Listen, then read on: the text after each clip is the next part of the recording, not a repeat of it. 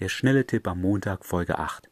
Geht eine Sache, die ihr täglich macht, anders an als sonst. Putzt euch die Zähne mit der anderen Hand. Wechselt bei euren Sit-ups die Übungen durch. Nehmt einen anderen Weg zur Arbeit. Kauft in einem anderen Supermarkt ein und so weiter. Ihr erweitert somit jeden Tag ein kleines bisschen eure Komfortzone und gewöhnt euch daran, dass das normal ist für euch. Und dann wird es euch auch viel einfacher fallen, in den verschiedensten Situationen auf der Straße, im Club, im Supermarkt und so weiter Frauen anzusprechen.